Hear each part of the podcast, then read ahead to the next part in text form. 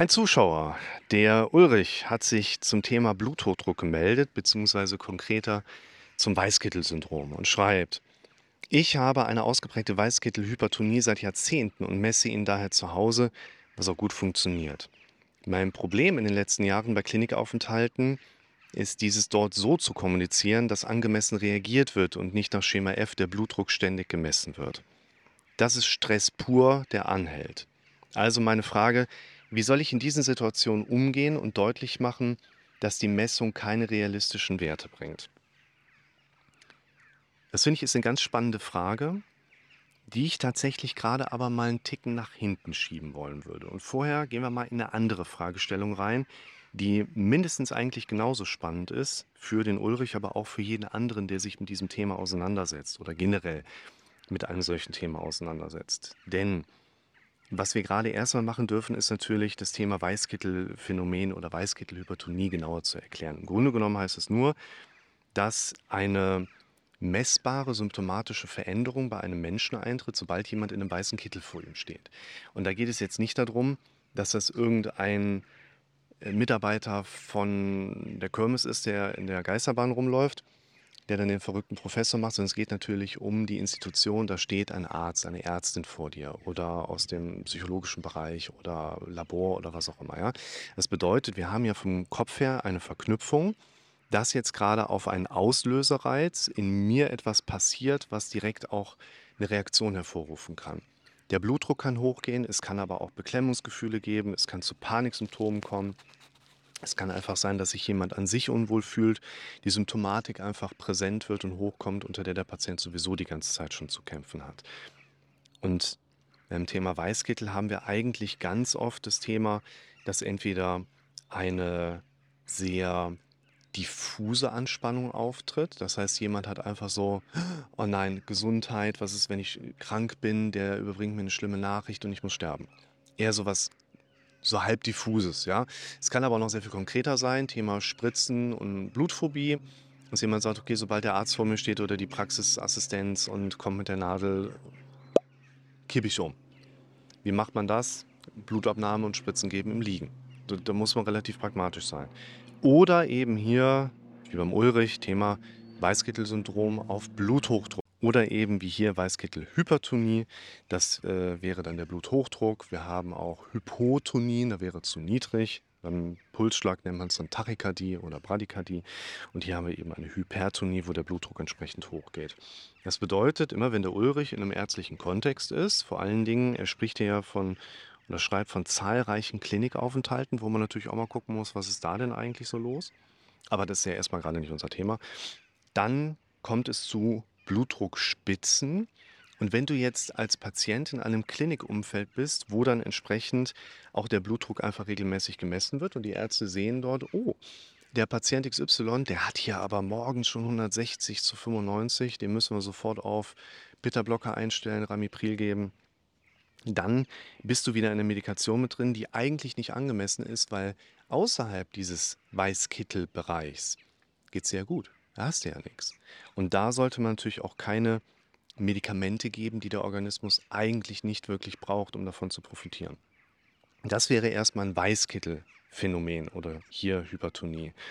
Und dann hat der Ulrich ja gefragt, wie kann ich in solchen Situationen erreichen, dass da nicht so drastisch mit reagiert. Und da habe ich gesagt, jetzt schieben wir erstmal noch kurz nach hinten.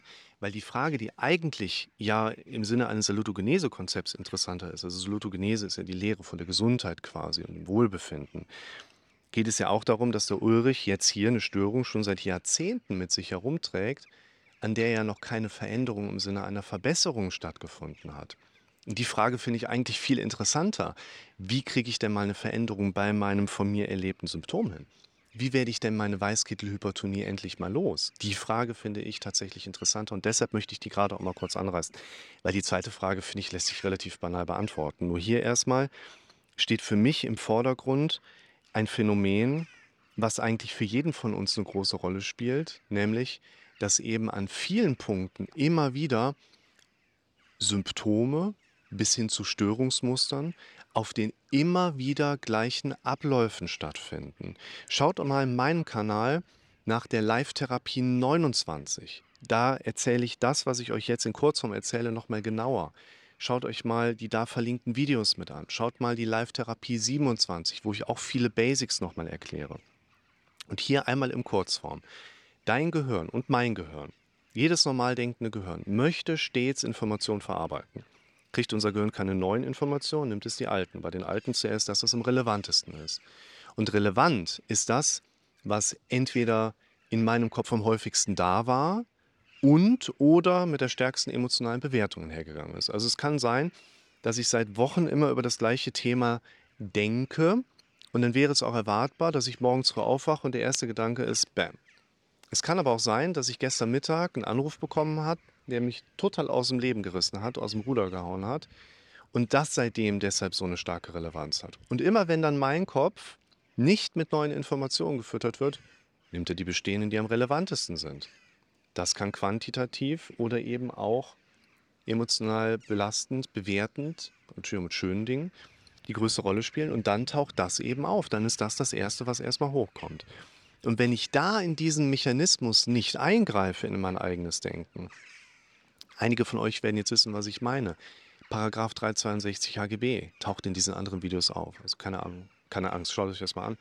Ähm, dann werdet ihr direkt verstehen, was ich damit meine. Je häufiger ich das dann so erlebe, je häufiger mein Gehirn das immer wieder erlebt, desto eher bauen sich Relevanzmuster auf. Aufgrund der erlebten Häufigkeit, aufgrund von Quantität. Schaut mal, ganz viele Leute fragen mich immer, okay, wie lange muss ich denn das machen, damit ich mal einen positiven Effekt bekomme? Unser Gehirn funktioniert nicht unbedingt so. Also es geht nicht darum, wie lange machst du etwas, damit sich eine Veränderung einstellt. Wie oft machst du etwas? Weißt du, wenn ich dir Übungen mitgebe, lenk dich ab und dann hinzu und schreib mit, damit du dich unterbrichst und dann Fusion und dann dahin. Schau dich mal das Video an, warum Mitschreiben so wichtig ist. Und jetzt sage ich dir in einem Therapiegespräch oder in einem Video, so oft es geht, sofort mitbekommen, nein, stopp, da gehe ich nicht hin. Ich schreibe meine Befürchtung, meine Sorge gerade auf, lenke meinen Fokus auf etwas, das für mich gerade viel, viel, viel wichtiger und produktiver ist. Das kannst du in zwei Monaten dreimal machen. Wir brauchen nicht die Frage zu stellen, wie lange dauert das? Wir sollten die Frage stellen, wie oft musst du das machen, damit dein Gehirn sich umtrainiert? Und du solltest es 300 Mal in zwei Tagen machen und nicht zweimal in 300 Stunden oder so. Und das ist ein ganz wichtiger Punkt, weil ich im Leben vom Ulrich ja noch gar nicht genau weiß, wie oft kommen eigentlich welche Dinge immer wieder hoch, sodass der Ulrich sich mit der Zeit an Vorgeschichte, Vorgeschichte, Vorgeschichte in eine Weißgittelhypertonie-Chronifizierung entwickelt hat, die dann an diesen Peaks immer wieder eine Rolle spielt. Und das ist immer die Frage, die kommt. Was kann ich machen, wenn es mir besonders schlecht geht? Dann sage ich, naja, es gibt verschiedene Sachen, die du machen kannst. Meistens hilft aber nichts von dem. Es geht nicht um die Frage, was machst du, wenn du gerade im Peak bist. Es geht viel eher um die Frage, was machst du, wenn du gerade nicht im Peak bist.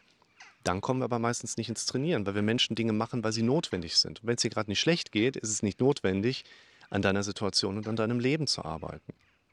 Wir sind häufig gar nicht so schlecht da drin, Dinge zu verändern. Wir sind nur noch nicht so gut da drin, uns die Notwendigkeit künstlich vor Augen zu führen, dass jetzt gerade der richtige Moment gekommen ist, um an unserem Leben oder unserer Situation zu arbeiten. Und deshalb, so etwas wie eine Weißkittelhypertonie ist kein Schicksal, was unveränderbar ist. Das ist in der Regel auch ein Trainingszustand, der sich mit der Zeit etabliert hat und an dem ein Betroffener noch nichts verändert hat, sodass dieser Zustand immer noch da ist. Und ihr könnt was daran verändern. Das ist ein ganz wichtiger Punkt. Und da möchte ich natürlich nochmal die Frage vom Ulrich jetzt mit aufgreifen. Die finde ich einfach sehr stark etwas mit dem Medizinsystem oder Ärztesystem zu tun hat, was wir heute so haben. Im Grunde genommen wäre aus meiner Sicht das Beste, was du machen kannst, lieber Ulrich oder andere, die ihr betroffen seid davon. Ihr werdet ja beim Hausarzt eine entsprechende Befundung schon durchgemacht haben. Da wird mit Sicherheit auch mehr als ein Langzeitblutdruck mit drin sein. Das heißt, man hat mal über 24 bis 72 Stunden so einen Langzeit-ER-Wert abgenommen und darüber werdet ihr schwarz auf weiß haben, du hast einen normal regulären Blutdruck und musst den nicht medikamentös einstellen. Und mit diesem Schrieb, den kann der Hausarzt ja als Kurzbefund nochmal auf eine DIN A4-Seite packen. Den kopierst du dir fünfmal und packst ihn dir ins Portemonnaie, in deine Krankenhaustasche, irgendwo in eine Cloud, sodass es abgespeichert ist. Und da steht drauf, der Patient ist bei mir in Behandlung, der hat immer wieder Blutdruckmessungen äh, durchlebt und er hat einen normal regulären Blutdruck. Der Patient leidet übrigens an einer Angststörung, die wir als Weißkittelhypertonie interpretieren können. Deshalb lieber Arzt in der Klinik, halte im Zweifel telefonische Rücksprache zu mir, aber der Patient, der hat nichts, der regt sich nur vor Ort auf. Dann ist die Sache geritzt. Was man natürlich aber auch nochmal beachten muss, das wären nochmal jetzt abschließende Worte für den Ulrich. Eine Weißkittelhypertonie bedeutet ja jetzt nur, dass du eigentlich nicht wirklich eine Hypertonie hast, die aber da ist, wenn du mit einem Weißkittelträger gegenübergestellt bist. Und wenn du einem Weißkittelträger gegenübergestellt bist, hast du ja einen Hypertonus. Also dann ist ja der Blutdruck in dem Moment zu hoch. Und ein hoher Blutdruck ist im Zweifel auch nicht gut für deine Gefäße, für keinen von uns. Das ist der stumme Killer, da müssen wir aufpassen. Und deshalb wäre ja auch meine Empfehlung, wenn du tatsächlich im Moment an einem Weißkittel-Syndrom leidest, was für krankhaft verändert erhöhte Werte sorgt, dann ist das auch okay, wenn man das übergangsweise in der Klinik medikamentös einstellt und entsprechend dann, wenn du die Klinik wieder verlässt und sich das ganze Modell bei dir wieder beruhigt, auch wieder rausnimmt. Dann nimmt man eben keine Medikation gegen Bluthochdruck, sondern dann nimmst du eine Bedarfsmedikation für die Zeit, in der du in der Klinik bist. Ich hoffe, dass euch die Informationen schon mal weitergeholfen haben. Dir, lieber Ulrich, danke für deine Nachricht. Es war, finde ich, ein gutes Thema, was man auch sehr klar beantworten kann. Wenn trotzdem Fragen offen geblieben sind, gerne mal in die Kommentare schreiben. Und ich freue mich, von euch zu lesen.